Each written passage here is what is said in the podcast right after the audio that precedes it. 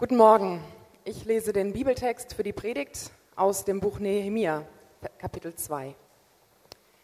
Im Frühling des 20. Jahres der Regierung von König Artaxerxes feierte der König ein Fest und ich servierte ihm wie immer den Wein. Bis dahin hatte ich in seiner Gegenwart noch nie Trauer gezeigt. Da sprach der König zu mir, warum siehst du so traurig aus? Du bist doch nicht krank. Nein, du hast ein trauriges Herz. Da fuhr mir der Schrecken in die Glieder. Und ich erwiderte dem König, der König lebe ewig. Warum sollte ich nicht traurig sein, denn die Stadt, in der meine Vorfahren begraben sind, liegt in Trümmern und ihre Tore wurden verbrannt. Da fragte mich der König, was ist also deine Bitte? Da flehte ich zu dem Gott des Himmels und antwortete, wenn es ihrer Majestät gefällt und wenn sie an mir, ihrem Diener, Gefallen gefunden haben, dann bitte ich sie, mich nach Juda zu schicken, um die Stadt, in der meine Vorfahren begraben liegen, wieder aufzubauen. Der König fragte, wie lange wird deine Reise dauern? Der Gedanke, mich zu senden, fand seine Zustimmung, und ich nannte ihm eine bestimmte Zeit. Ich sagte zu ihm, wenn es Ihrer Majestät gefällt, dann gebe mir man mir Briefe an die Statthalter westlich des Euphrat mit, damit sie mich durchziehen lassen, bis ich nach Juda komme. Außerdem einen Brief an Asaf, den Verwalter der königlichen Wälder, damit er mir Holz gibt für die Balken an den Toren, für die Stadtmauer und für das Haus, in das ich einziehen werde. Und weil die gütige Hand meines Gottes über mir war, gewährte mir der König meine Bitte. Als der Horoniter Sanballat und der Ammoniter Tobia das hörten, missfiel es ihnen sehr, dass jemand gekommen war, der sich um das Wohl der Israeliten sorgte. Als ich nach Jerusalem kam und drei Tage dort gewesen war, machte ich mich nachts auf mit ein paar Männern. Ich ritt bei Nacht durch das Taltor hinaus und begutachtete die Mauer, bevor ich umdrehte und durch das Taltor wieder zurückkehrte. Bis dahin hatte ich niemanden von den Juden, weder die Priester noch die vornehmen Bürger, die Oberhäupter der Stadt oder die übrigen, welche die Arbeit ausführen sollten, eingeweiht. Aber jetzt sagte ich zu ihnen, ihr seht das Elend, in dem wir uns befinden. Jerusalem ist verwüstet und seine Tore sind niedergebrannt. Kommt, lasst uns die Stadtmauer Jerusalems wieder aufbauen, damit wir nicht länger eingespött sind. Und ich erzählte ihnen, wie Gott seine gütige Hand über mich gehalten hatte und auch was der König zu mir gesagt hatte. Darauf antworteten sie mir, auf, lasst uns bauen. Und sie machten sich an das gute Werk.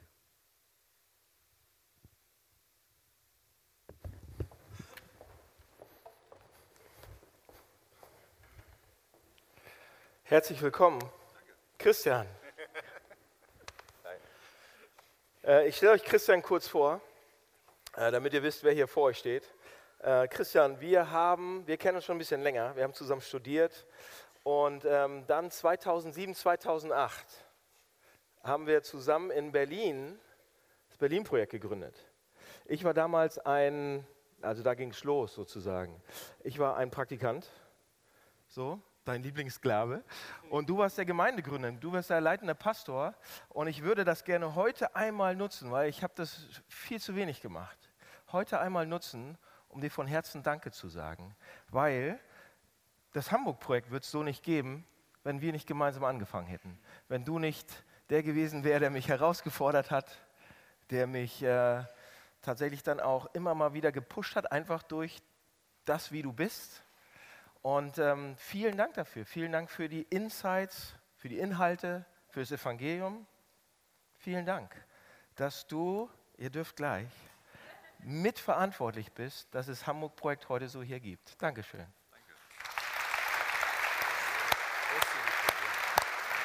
Ich meine das.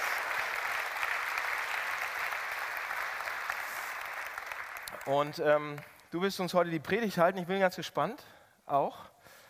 Und ich würde gerne am Anfang für die Predigt für dich gerne beten. Lieber Vater, danke, dass du hier bist.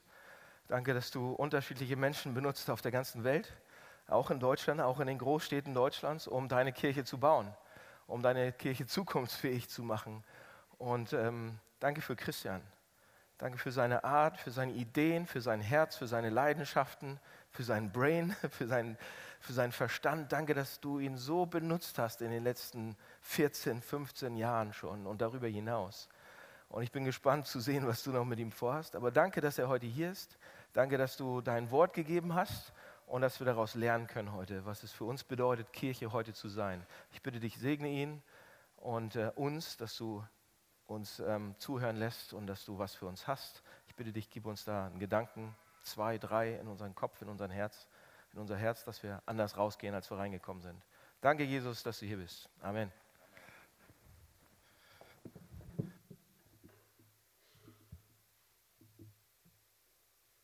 Ja, danke für, danke für die sehr nette Vorstellung und das nette Willkommen hier bei euch. Wir freuen uns aus Berliner Perspektive sehr für euch, dass ihr den zehnjährigen Geburtstag feiert. Für uns war das vor drei Jahren auch ein Riesending irgendwie. Man hat es gespürt, das war eine wichtige Wegmarke. Und ähm, deswegen, ja, es ist toll, dass wir daran Anteil nehmen können und dass ich heute bei euch sein kann und hier ein bisschen auch einfach mitschnuppern kann, wie ihr das so feiert und erlebt. Gerade haben wir von Nehemiah gelesen und das ist eine Person, die 450 Jahre vor Christus gelebt hat, eine wichtige Person für das Volk Israel gewesen ist. Und die Frage stellt sich aber, warum Nehemiah und warum dieser Text eigentlich für euren Geburtstag? Und das hat damit zu tun, dass Nehemiah einer war, der was Großes aufgebaut hat. Wir haben eben gehört, dass er mitverantwortlich war dafür, dass diese schützenden Stadtmauern von Jerusalem aufgebaut worden sind. Wenn man heute nach Jerusalem fährt und dort in der Altstadt rumläuft, gibt es Orte, wo man bis heute Teile und Reste dieser Mauer sehen kann. Also man kann unumwunden sagen, Nehemiah war einer, der, der, der was getan hat, was große Auswirkungen für sehr viele Menschen und für ziemlich lange Zeit gehabt hat. Und genau an dieser Stelle sehe ich auch die Parallele zu euch hier beim Hamburg-Projekt. Auch ihr seid Menschen, die zusammen etwas aufgebaut haben. Nämlich ihr habt zusammen eine super dynamische Kirche für Hamburg aufgebaut. Ihr habt eigentlich mehr noch als das, ihr habt eine dynamische Bewegung für diese Stadt und für ja, eure Umgebung aufgebaut. Und damit habt ihr etwas bewirkt, was, was einfach ganz viel Wirkung hat und Auswirkungen hat auf eure Umgebung. Wir vergessen das manchmal, zumindest kenne ich das so aus meiner Praxis, wenn man die Gemeindearbeit so macht, wie, welche große Bedeutung das eigentlich hat für die Menschen, die involviert sind, auch für die Menschen, die drumherum irgendwie damit in Berührung kommen. Ich gebe euch einfach nochmal so ein paar Beispiele, um, um uns auf die Sprünge zu helfen. Ihr seid als erstes für ganz viele Menschen ein Ort, wo es so einen inneren Anker gibt. Ja, wo man etwas fürs Herz und für die Seele bekommt, was man so einfach nur durch den Heiligen Geist und durch Gottes Liebe und durch Gott selbst einfach erfahren kann. Es gibt keine andere Art und Weise, wie man genau das so erleben kann, was man im Inneren mit Gott haben kann. Ein Ort, wo man existenziell berührt wird, wo man versorgt wird, wo man angesprochen wird. Ähm, ein Psalmbeter betet einmal im Psalm 63 über Gott, wie von Mark und Fett sättigst du meine Seele. Mark und Fett sättigst du meine Seele. Und das ist eine Erfahrung, die, die man beim Hamburg-Projekt, die man in einer lebendigen Gemeinde, wo das Evangelium im Mittelpunkt steht, immer wieder machen kann. Und in einer schnellen, leistungsgetriebenen, hektischen Stadt ist das so viel wert, diese Momente zu haben. Das Zweite, ihr bietet auch menschlich einen Anker, einen zwischenmenschlichen Anker und ein Zuhause. Wir alle ja, sind Menschen, die Beziehungen brauchen, die ähm, Verbindungen brauchen für unser Innerstes. Und hier ist ein Hort für solche guten Beziehungen. Für echte Freundschaften, für echte Weggefährten reicht es nicht, nur auf Facebook befreundet zu sein oder eine Insta-Story zu teilen, sondern echte Freunde verbringen Zeit miteinander, gehen miteinander über Jahre, fahren gemeinsam weg, sind auch noch um abends um elf, wenn es sein muss, bereit, rauszukommen für ein Bier, wenn es irgendwas Wichtiges zu bereden gibt, mitten in der Woche. Also euer zweitwichtigstes Material neben dem Evangelium was ihr der Stadt gebt und für zehn Jahre gegeben habt, sind solche Beziehungen, solche, solche Stunden am Tresen, Umarmungen, wo sie am nötigsten waren, gemeinsame Reisen, die man nicht mehr vergisst, gekochte Mahlzeiten, wenn jemand Hilfe brauchte, äh, wenn ein paar Grad frisch Kind gekriegt hat. Ihr habt auf hunderte, auf tausende Art und Weisen über die Jahre solche Beziehungen gebaut und solche Taten der Liebe in Hamburg äh, verbreitet und weitergegeben. Ah, okay. Und noch mehr als das, ihr habt als drittes einfach auch ganz praktisch in äh, sozialen Zusammenhängen, in kulturellen Zusammenhängen ge geholfen. Ihr habt äh, Leute inspiriert durch eure Projekte, ihr habt in sozialen Projekten geholfen, die für die Leute, die sie betroffen haben, den Unterschied machen, die für sie ganz, ganz wichtig sind. Ihr habt aktiv eure Netzwerke gebraucht, um Leuten Jobs zu vermitteln. um Brücken zu bauen. All diese Sachen. Also ihr habt wirklich was Großes gebaut, ihr habt diese Stadt bereichert. Wirklich bereichert. Und deswegen ist es fair zu sagen, dass wir oder dass ihr in gewisser Hinsicht alle Nehemia-Personen seid. Dass ihr ja etwas aufgebaut habt, was wirklich Wirkung hat und dass ihr mitgeholfen habt an einem heutigen Nehemia-Projekt. Das ist die Verbindung. Es gibt eine Sache, die an Nehemia sehr besonders war und das, darauf möchte ich eigentlich heute abheben mit euch, nämlich Nehemia hatte eine besondere Fähigkeit, die der Grund dafür war, dass er so viel für seine Stadt erreichen konnte, nämlich er war ein sehr guter Leiter. Er war wirklich eine sehr begabte Leitungs- und Führungspersönlichkeit. Einer, der was in Bewegung bringen konnte für seine Umgebung. Und durch ihn bekommt man dadurch so eine Art Muster, so, eine Paradigma, so ein Paradigma dafür, was ein guter Leiter ist. Ein klares Bild davon, was es bedeutet zu führen und zu leiten. In der Wirtschaft wird ja viel von Führung gesprochen. Führungskräftetraining zum Beispiel. In der Gemeinde reden wir eher so von Leiten. Ähm, vielleicht ist das Wort so ein bisschen charmanter hier für den äh, Kontext, aber eigentlich geht es um diese beiden Worte gleichermaßen, um das, was man im Englischen Leadership nennt. Und Nehemiah ist dafür einfach ein super Vorbild. Und wenn man diesen Text so aufmerksam liest, dann ist das erst die erste erstaunliche Beobachtung für mich, wie wichtig in dieser Situation von dem Text so ein Leiter gewesen ist. Ja, die, der Hintergrund war ja, dass äh, Jerusalem zerstört war. Da haben kaum noch Juden gelebt. Die waren alle äh, in Irak, äh, im Persischen Reich, äh, in, in Fremdherrschaft, ähm, also in Fremd, Fremdenarbeit. Äh, in Jerusalem war zwar der Tempel gerade aufgebaut worden von dem Vorfahr, Vor, Vorläufer von Nehemiah, aber es gab keine Mauer. Da konnte ständig geplündert werden. Da kam einfach nichts Neues in Gang. Und der Punkt ist, in dieser Situation hätte es einfach keinen Neuaufbruch gegeben ohne einen Leiter.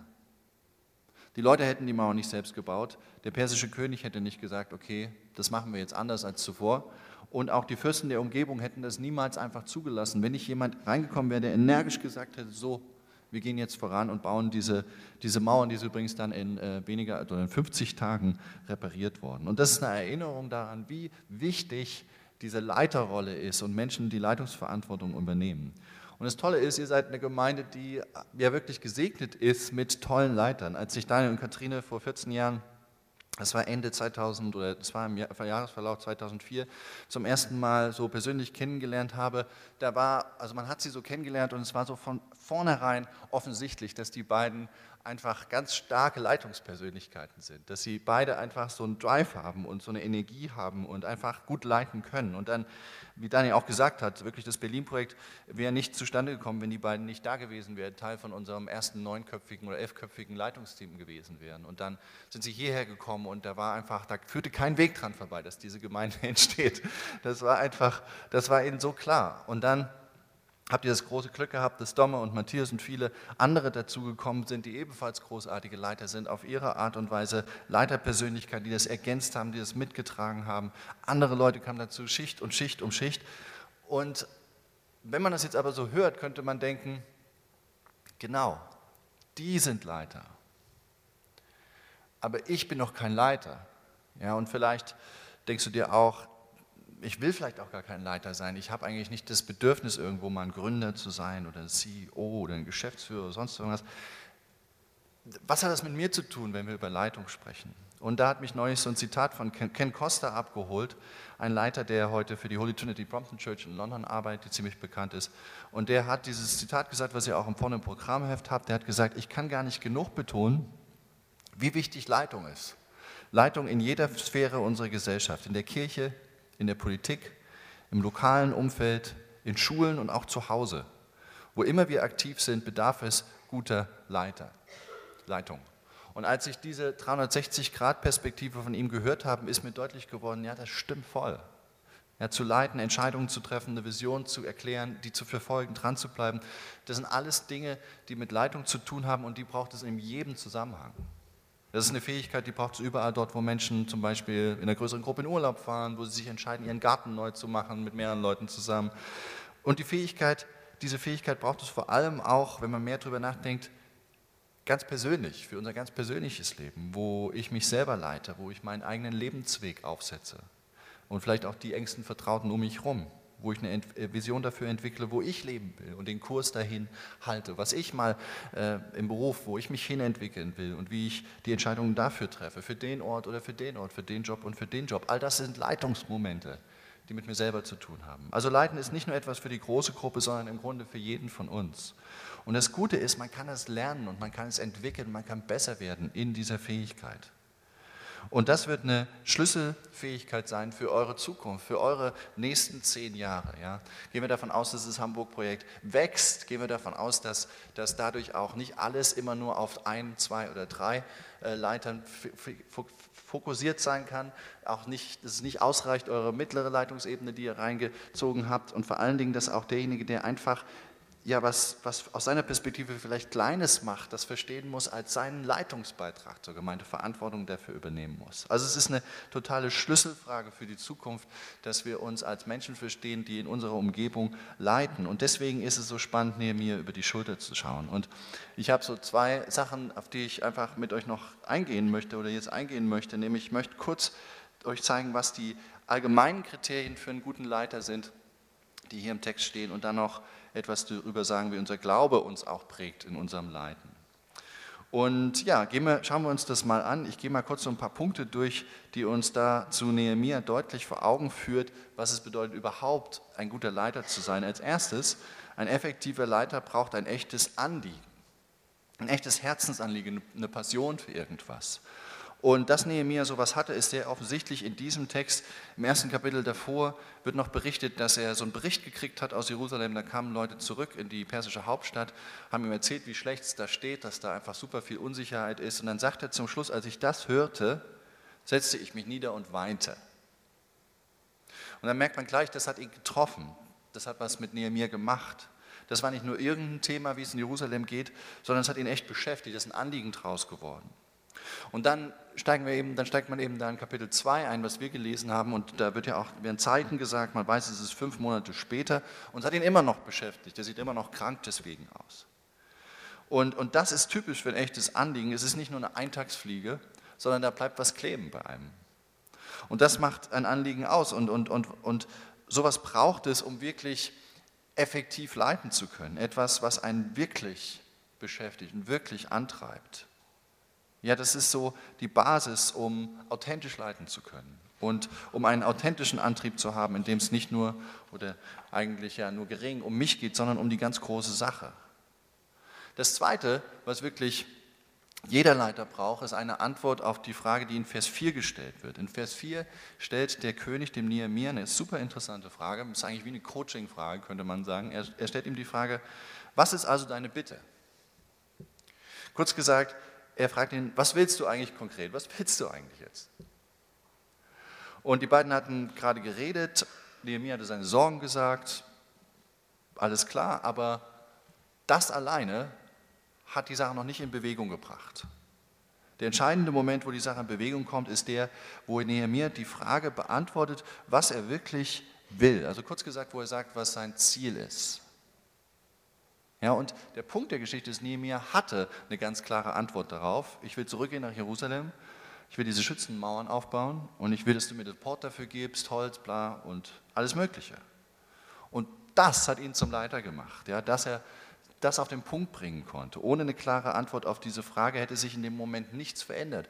Hätten der König und er einen super schönen Bonding-Moment gehabt, wo man mal ganz ehrlich über die Herzensanliegen gesprochen hätte, aber es hätte sich danach nichts verändert.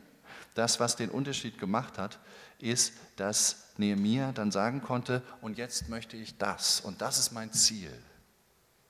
Und der Punkt davon ist simpel, um leiten zu können, muss man wissen, wohin man will.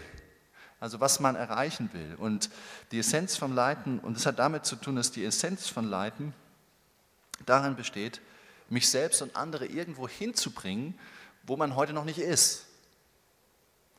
Ja, es geht beim Leiten darum, mich selbst und andere in, neue, in ein neues Level, in eine neue Realität, in eine neue Zukunft zu bringen, wo wir heute noch nicht sind. Alles andere ist verwalten, auch wichtig, aber es ist nicht leiten. Alles andere ist erhalten, auch wichtig, aber es ist nicht leiten. Sondern leiten ist, mich und andere irgendwo hinzubringen, wo ich noch nicht bin. Und deswegen muss ich wissen, wohin die Reise geht, äh, was das Ziel ist. Also von daher ist es wirklich eine spannende Frage und es ist entscheidend dafür, eine Antwort zu haben, was willst du? Was willst du nun? Also ein Anliegen, ein Ziel. Das dritte Merkmal von Leitern, was wir bei Nehemiah sehen, ist Mut. In Vers 2 schreibt Nehemiah hier, da fuhren mir die Schrecken in die Glieder, das klingt erstmal noch nicht so viel nach Mut, aber wir können das, glaube ich, ganz gut verstehen, denn bisher war das ganze Jerusalem-Thema für ihn nur intern gewesen. Das war höchstens was, was er sehr privat im Gebet und so weiter bewogen hat. Auf einmal wird es super extern vor dem König. Und also es war ein heißer Moment, denn im Grunde werden hier gleich mehrere Linien auf einmal überschritten. Die Linie von privat zu öffentlich, von Traum zu konkret, ja, die Linie von bequemer Beamter zu jemandem, der auf einmal was will und auch noch weggehen will. Klar fuhr ihm da der Schrecken in die Glieder. Und solche Situationen gibt es für einen Leiter immer, immer, immer, immer, immer und immer wieder. Ich würde sogar sagen, dass wenn es solche Schreckenssituationen und Momente und Herausforderungsaugenblicke mit leichtem Überforderungsgefühl nicht mehr gibt in deinem Leben, in meinem Leben, dann leiten wir wahrscheinlich nicht mehr. Denn wie eben schon gesagt, zu leiten bedeutet, hinauszutreten, voranzugehen, Linien zu überschreiten, irgendwo hinzugehen, wo man noch nicht ist. Und deswegen hat es zwangsläufig mit Überschreiten von Linien zu tun. Und das ist immer ein bisschen furchteinflößend und für solche Momente braucht es dann Mut und braucht es ja jemanden, der sagt, nee, wir machen das aber trotzdem und wir gehen einfach voran. Nehemiah hatte diesen Mut, er hat den Mut aufgebracht, er hat konkret nachgefragt, er hat nochmal nachgefragt, er hat, wollte noch was haben und noch was haben. Ja, und das hat sein Leiten ausgemacht, das hat ihn ganz praktisch dann zum Leiter und in diese Leitungsbahn aufgesetzt. Und schließlich noch die vierte Eigenschaft, ein Leiter ist jemand, der auf Leute zugeht und sie gewinnt. Und das ist etwas, was wir auch bei Nehemiah deutlich sehen. Am Ende in Vers 17 und 18 lesen wir, wie er die Leiter, die es damals in Jerusalem schon gab, die Leiter der jüdischen Bevölkerung für die Reparatur der Stadtmauer gewinnen konnte. Und der Wandel ist ziemlich offensichtlich im Text. Wenn ihr mal schaut, in Vers 17 ist es noch Nehemiah, der sagt, kommt, lasst uns aufbauen. Und einen Vers später, in Vers 18, sind es die anderen, die sagen, so jetzt kommt, lasst uns aufbauen. Also aus, aus einem Leiter sind Dutzende geworden, die auf einmal das Gleiche wollen. Nehemiah hat die Leute gewonnen. Und das ist die funktionalste Definition natürlich von einem Leiter, dass ihm Leute folgen. Ein, ein, ein, ein Anführer ist jemand, dem, der, die, ja, der Leute führen kann, also wo Leute tatsächlich hinterherlaufen. Das ist die einfachste und funktionalste Definition von einem Leiter. Und nun könnte man sagen, genau, aber mir folgen eben Leute nicht so selbstverständlich. Ja, ich bin eben nicht so ein Typ, der morgens aufsteht, fünf Leute anruft, am, am Käfig rüttelt und dann wollen alle mitgehen. Also, aber das ist, und das, das kann ich verstehen, ich glaube, es geht den meisten so. Aber deswegen zu sagen, dass man ein kleiner Leiter ist, ist zu einfach gedacht, weil der Punkt ist, es gibt einen Grund, warum diese Leute sich von Nehemia leiten ließen, gewinnen ließen. Es gibt einen Grund, nämlich ganz simpel, weil er sie gefragt hat. Ja, er hat sie gefragt, ob sie nicht mitmachen wollen. Er hat sie angesprochen. Und weil er diese drei anderen Eigenschaften hatte, über die wir gerade gesprochen hatten. Er hat sie nämlich angesprochen mit einem Anliegen, mit einem Ziel und man hat gemerkt, der Mann hat Mut. Und warum soll man ihm dann nicht folgen, wenn man gefragt wird? Und deswegen glaube ich, dass diese vier Eigenschaften, wenn die zusammenkommen, dann ist es unabhängig von deinem Charakter, dann ist es sogar unabhängig von der Art, wie du so natürlich geboren bist. Du kannst ja, Leitungseinfluss und Leiterrollen übernehmen und andere Menschen um dich drumherum prägen. Komme ich noch zu meinem zweiten großen Punkt, zu meiner zweiten großen Überschrift, nämlich das waren jetzt die allgemeinen Merkmale vom, Leitersein. Und die zweite Sache ist aber, was haben wir auch noch für Chancen auf der Grundlage unseres Glaubens, die jetzt da zusätzlich hinzukommen, wenn man da auch noch den Glauben hineinbringt in dieses Handwerkszeug Leiten. Und da ist eben Nehemiah ein gutes Beispiel, weil der hat das aus dem Glauben gemacht. Der hat oft gebetet, man merkt, er ist mit Gott unterwegs. Und die erste Chance, die der Glaube im Zusammenhang von Leiten bietet, ist Leiten als Dienst zu verstehen.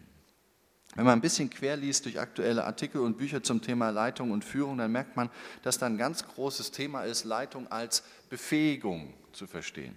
Oder wie es auf Englisch heißt, als Empowerment. Ihr habt da dieses kurze Zitat von Bill Gates vorne im Heft, der das auf den Punkt gebracht hat. Er schreibt, im nächsten Jahrhundert werden diejenigen Leiter sein, die andere Menschen befähigen. Who empower others, hat er gesagt. Und für ihn ist das so die Essenz von zukunftsfähiger Leitung. Nicht zu führen durch Macht oder durch Druck oder durch meinen Titel und jetzt musst du losgehen, weil du bist hier nur der Hiwi, sondern durch Befähigung. Also ein Leiter, der den Einzelnen ernst nimmt und der ihm viel zutraut und dazu verhilft, das eigene Potenzial dann zu gebrauchen. Und um ein kleines, kleines Beispiel zu nennen, wie verbreitet und eigentlich muss man sagen, wie angesagt dieser Leitungsansatz ähm, eigentlich heutzutage ist, lohnt sich so ein Blick in die Google-Führungsrichtlinien. Die haben zehn Führungsrichtlinien aufgestellt, die sie gewonnen haben, weil sie ihre besten Leiter mit ihren ganzen Datenanalyse-Skills analysiert haben und dann daraus eine Liste gemacht haben und jetzt das ihren anderen Leitern auch beibringen wollen.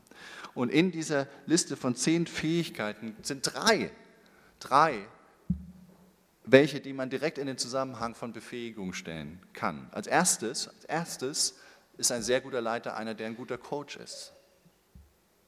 Als zweites ist er jemand, der Teams befähigt, anstatt sie zu micromanagen. Und als sechstes, der sechste Punkt, er unterstützt die Karriereentwicklung seiner Leute im Job. All das Ausdrucksformen von Empowerment, von Befähigung. Letzten Endes ist das nichts anderes als eine Form von Dienst. Eine dienende Art zu leiten. Und genau an der Stelle kommt wieder die Verbindung zu unserem Glauben zu tragen, denn genau das ist ja das Jesus-Prinzip. Ja, zu leiten und zu gewinnen durch eine dienende Art anstatt eine herrschende Art. Jesus sagt, er ist nicht gekommen, um über uns zu herrschen oder zu richten, sondern um zu dienen. Und nicht um uns einzuschüchtern, sondern uns zu befreien. Nicht um sich die Füße waschen zu lassen, sondern seinen Jüngern die Füße zu waschen und ihnen dadurch so viel mehr beizubringen über das Leben, was sie dann ohne ihn führen und leiten müssen. Jesus hat das sogar ganz explizit als sein Führungsprinzip ausgesprochen. Markus 10, Vers 43 sagt er, wer von euch der Größte sein will, der soll euer Diener sein. Wenn wir das ein bisschen übersetzen, heißt das, wer von euch der größte Leiter, der beste CEO, der oberste Chef sein will, der soll euer Diener sein. Was heißt das? Der soll euer Befähiger sein. Ja, der soll euch empowern, der soll euch so leiten, dass es einen Ausdruck von Dienst hat. Das ist Jesu Leitungsansatz. Und ich habe das Gefühl, wenn ich diese und andere Sachen lese, die Welt versteht immer mehr, dass da wirklich äh, Musik drin ist. Und ich verstehe es vor allen Dingen auch immer mehr in meinem eigenen Leuten, dass da wirklich was drin ist und dass das wirklich so funktioniert, dass man Menschen tatsächlich so am besten gewinnen und mitziehen kann für eine große Sache.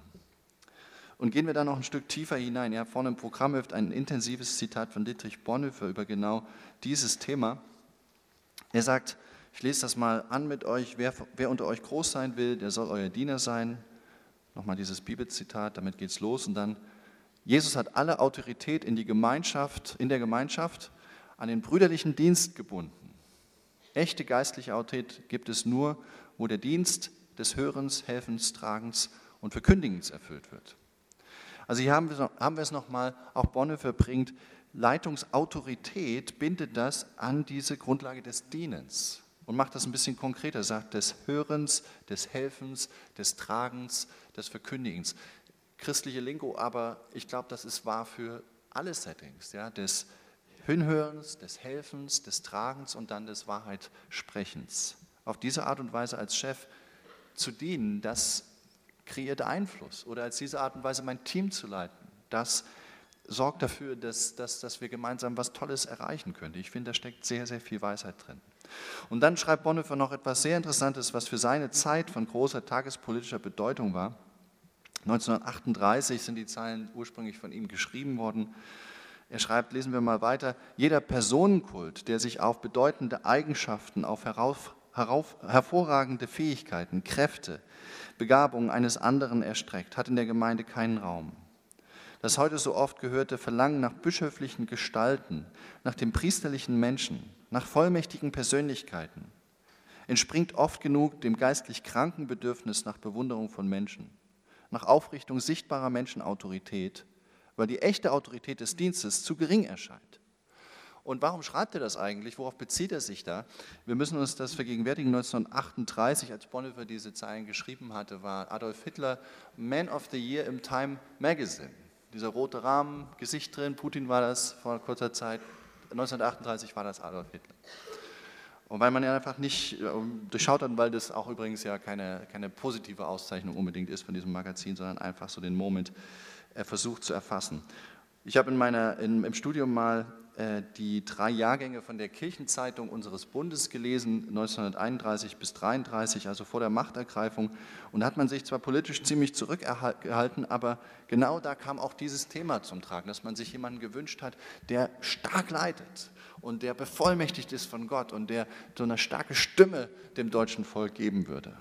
Das war so der unapologetische Wunsch. Und in diese Stimmung hinein, sowohl innerhalb als auch außerhalb der Kirche, schreibt Bonhoeffer eben diese Zeilen, dass er sagt, das heute so oft gehörte Verlangen nach bischöflichen Gestalten, nach dem priesterlichen Menschen, nach vollmächtigen Persönlichkeiten entspricht oft genug dem geistlich kranken Bedürfnis nach Aufrichtung sichtbarer Menschenautorität, weil die echte Autorität des Dienstes zu gering erscheint.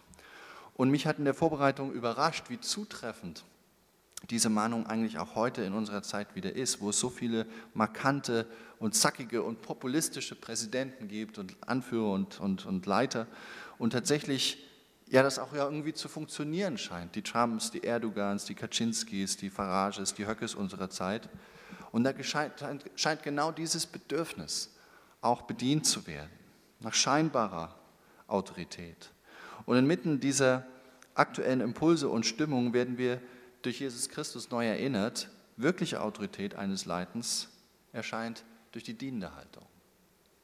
Ja, durch ein befähigendes Wirken. Da kommt die wirkliche Autorität eines Leiters her. Nicht durch Provokation, nicht durch Hass und Angst, nicht durch Personenkult, sondern wer euer Leiter sein will, der soll es durch eine Haltung des Dienstes sein.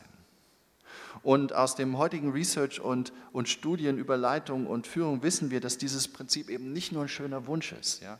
Wenn man diesen Vers vorher gehört hat, wer unter euch groß sein will, der soll euer Diener sein, liest man so, denkt man, ja, schöner Wunsch. Nein, es ist nicht nur ein schöner Wunsch, sondern wir wissen, das funktioniert. Das ist wirklich etwas, wie es geht. Und unsere Aufgaben als Christ ist es, Jesu Leitungsansatz zu verbreiten und zu propagieren. Und das beginnt natürlich damit, dass wir selbst anfangen, das zu leben, anfangen, so zu leiten, so zu führen. Ja, in unserem eigenen Leben, in unserem Freundeskreis, im Hamburg-Projekt, im Business, in der Gesellschaft, als Menschen, die andere empowern, andere befähigen. Wer von euch ein Leiter sein will, der soll es durch eine Form des Dienens tun. Und in Momenten, wo wir, wo wir daran zweifeln, ob das wirklich ein effektiver Führungsansatz sein kann, ja, wo es uns wie Bonhoeffer geht in seinem letzten Satz, der sagt, ähm, ja, wo die Autorität des Dienstes uns zu gering erscheint. In diesen Momenten haben wir eine ganz kraftvolle Erinnerung, die kraftvollste Erinnerung überhaupt, sozusagen ein Anker in unserer Seele. Denn in diesen Momenten haben wir Christus und seinen Umgang mit uns und den wir ja selbst erlebt haben. Denn wie hat Christus uns gewonnen? Uns geleitet, über uns Einfluss und Autorität bekommen. Wie macht er das, dass wir ihm nicht nur ja, Prozente unseres Geldes überschreiben, sondern dass wir ihm bereit sind, in guten Momenten unser ganzes Leben zu geben? Und das Singen und Sagen. Wie hat er das gemacht, dass er nicht nur unsere Aufmerksamkeit, sondern unser ganzes Herz gewonnen hat? Wie, wie macht er das, dass wir ja manchmal bereit sind, so viel für ihn hinzugeben? Wir sind doch alles aufgeklärte, moderne, moderne Menschen, intelligente Leute. Wie kann er uns so, so tief in unserem Bauch kriegen und gewinnen? Hat er das durch Thronen gemacht, also durch Drohhennen gemacht? Hat er uns mit Brüllen oder mit Härte gewonnen? Mit feurigen Gerichtsandrohungen oder mit, dem, mit der Androhung, dass er nicht mehr segnen würde. Nein, sondern er hat uns mit seiner Liebe gewonnen, mit, mit seiner radikal und selbstaufopfernden Liebe am Kreuz, mit seiner bewiesenen Liebe. Wir folgen ihm, weil er es verdient hat, dass wir ihm folgen. Weil er einer ist, der nicht zu uns kommt mit dem drohenden Schwert in seiner Hand, sondern der zu uns kommt mit den Nägeln in seiner Hand. Damit, er, und damit, hat er unser, damit hat er unser Herz gewonnen. Damit hat er es geschafft und zu Recht geschafft. Und wer will sich nicht davon gewinnen lassen? Und jetzt sind wir eingeladen, du bist eingeladen, die Autorität dieses Dienstes selbst an dir zu erleben, in dieser Christusbegegnung, die Realität davon. Und wenn wir diese Realität dann erlebt haben, dann sollten wir das doch auch umdrehen und anderen Menschen gegenüber leben, ihnen zeigen, dass wir sie nicht durch Druck und durch Androhung, sondern durch die offene Hand, durch das Entgegenkommen, durch das Unterstützen, durch das Einladen gewinnen und motivieren wollen. Wenn wir so geleitet worden sind, wieso sollten wir andere anders leiten? Sondern als Menschen, die von Christus durch Dienst geleitet und gewonnen sind, sind wir welche, die das verbreiten und die dieses Muster setzen. Und hier ist noch eine zweite Chance und mein letzter Gedanke für euch, wie dieses Leiden christlich beeinflusst werden kann. Durch diese Philosophie des Dienstes. Und hier noch mein letzter Gedanke. Als, Christus haben, als Christen haben wir nämlich dann auf diesem Fundament des Leidens als Dienst auch noch ein ganz großes Wozu. Ja, ein großes Wozu. Nämlich, wenn wir wirklich im Sinne Jesu leiden, dann tun wir das letztlich mit der Hoffnung, dass wir etwas beitragen, um diese Welt zu retten. Nichts weniger als das. Dass wir etwas beitragen, um diese Welt zu retten. Ein riesiges Wozu. Heute ist der erste Advent, das heißt, wir bereiten uns auf Weihnachten vor. Und wofür steht Weihnachten? Weihnachten steht dafür, dass Gott diese Welt nicht sich selbst überlassen hat, dass er die Welt mit ihren riesigen Problemen von Umweltzerstörung, von moderner Sklaverei bis hin zu deinen ganz persönlichen Herausforderungen und Enttäuschungen und allem, was dazwischen ist, dass Gott uns mit diesen Problemen nicht uns selbst überlassen hat, sondern dass Gott vor 2000 Jahren durch Jesus Christus hineingekommen ist in unsere Welt, um eine ganz große, lang angelegte Rettungsaktion in Bewegung zu setzen. Eine ganz große Bewegung hin zur Erneuerung und Heilung dieser Welt. Dafür ist Jesus gekommen. Und als Christen sind wir eingeladen, aktiver Teil dieser Rettungsaktion zu sein. Als Christen sind wir berufen, wir sind so aufgesetzt dafür, aktiver Teil, gestaltender, handelnder Teil in dieser großen Weltrettungsaktion zu sein. Und das hat auch etwas für uns als Kirche zu bedeuten. Wir bauen Kirche nicht, damit du Sonntag einfach einen schönen Ort hast, an dem du auftanken kannst. Das spielt eine Rolle, aber das ist, das ist nicht das Fundament, auf dem das Ganze steht. Nicht damit unsere eigenen Kinder den besten Kindergottesdienst genießen können, das ist wichtig, aber das wäre zu wenig. Sondern wir bauen Kirche, um etwas beizutragen zur Rettung und zur Heilung dieser Welt, nichts weniger. Wir bauen Kirche, um etwas beizutragen zur Rettung und zur Heilung dieser Welt, nichts weniger. Und, und, und du selbst und ich selbst, wir sind Teil dieser Erneuerungsbewegung. Wir glauben an den, der die Welt nicht sich selbst überlässt, sondern hineingekommen ist, um sie zu retten durch sein Leben und durch seinen Tod eine Rettungsbewegung ins Leben losgetreten hat und am Ende der Zeit wiederkommen wird, um das zu vollenden, was es da noch zu vollenden gibt. Das ist die Botschaft von Weihnachten und das ist die Metageschichte, in der wir als Christen leben. Und natürlich haben wir die auch nicht immer präsent, logisch. Aber dieser Ausblick, dieser Bogen, dieses saftige Wozu steht sozusagen im Raum und für uns bereit. Du bist da, um Rettung zu verbreiten für diese Welt, um mitzumachen mit deinen kleinen Brötchen, großen Brötchen an der Heilung dieser Welt, nichts weniger. Einer Welt, um die es so viel schlechter steht, als, ob wir es, als, ob, als wir es oft vor unseren Augen haben. Wenn ich diese Überschrift, dieses ganz große Wozu nicht in meinen Gedanken habe, weil ich entweder es gar nicht glaube oder weil ich es wieder vergessen habe, wie es uns oft geht, auch als Christen. Wenn ich dieses Wozu nicht vor Augen habe, dann ist mein Sinnhorizont immer begrenzt. Mein Warum, mein Wozu. Denn dann geht es mir kaum um andere, sondern um mich und vielleicht noch die allerliebsten um mich herum. Und das ist schön für eine Weile, aber das ist sehr dünn. Das ist sehr wenig auf Dauer. Aber durch Weihnachten wird uns das ganz Große wieder angeboten. Nämlich eben werden wir eingeladen, in diesen Gotteshorizont wieder reinzutreten, in sein viel größeres, saftigeres Wozu für unser Leben. Und Advent, dieses Wort, ist dafür die perfekte Eselsbrücke, weil man kann es auf zwei unterschiedliche Arten und Weisen lesen. Man kann dieses Wort Advent lesen als eine Kombination, meinte mal jemand, aus Advertisement und, Advent, äh, und Event. Aus Advertisement und Event und dann hat das jemand zusammengeschoben und dann steht dieses Wort Advent. Das ist eine Möglichkeit, wie man das lesen kann. Und ich glaube, für viele von uns ist das tatsächlich auch die Basis, auf der wir leiten. Unser eigenes Leben, unsere Familie. Für mich ist es immer wieder die Basis, auf der ich leite. Geleitet und motiviert von den Versprechen der Werbung, Advertisement, super heile Familie, fettes Auto, guter Wohlstand oder was auch immer die Nuancen sind, mit der man mich kriegt. Und hinleitend jeden, immer wieder in meinem Kalender, in meinem Rhythmus auf den nächsten Event, auf das Jahresende, auf den nächsten Geburtstag, auf den nächsten Urlaub. Aber als Christen sind wir eingeladen, mit einem Horizont zu leben, der so viel weiter ist als das. Der eben nicht nur auf der Basis von Advertisement und Event leitet, sondern zu leiten durch den wirklichen Advent. Und der wirkliche Advent, das lateinische Wort für Ankunft, nämlich zu leiten durch den wirklichen Advent, durch die Ankunft, motiviert, ausgerichtet durch die Ankunft von unserem Herrn Jesus Christus. mit diesem Horizont zu leiten. Wir sind berufen zu führen und zu leiten, beeinflusst und getrieben von der Ankunft unseres Herrn vor 2000 Jahren, als die Rettungsaktion gestartet hat, und motiviert von dem kommenden Advent, der kommenden Ankunft unseres Herrn in der Zukunft, wenn er seine Rettungsaktion mit dieser Welt beenden wird. Das aufnehmen und ehren wird, was geworden ist, um es zu vollenden durch seine Kraft. Die Frage ist, unter welchem Horizont leitest du, unter welcher Überschrift leitest, lebst, agierst, rödelst, machst du und auch ihr zusammen beim Hamburg-Projekt? Ja, geht es um Advent, nur darum sozusagen, oder schaffen wir es immer wieder durch den Heiligen Geist, durch die Erinnerung gemeinsam in dieses große, eigentliche Advent hineinzutreten? Ist das der entscheidende Horizont deines Lebens, deines Leidens, deines Tuns? Jesu Advent damals und Jesu Advent in der Zukunft. Gott lädt uns auf jeden Fall ein, Teil dieser viel größeren Rettungsaktion zu werden.